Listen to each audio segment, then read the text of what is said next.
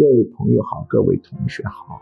我们讲过，网瘾跟厌学休学常常是共同的原因导致的，它是一个原因导出的两个恶果，互相之间并没有严格的因果关系。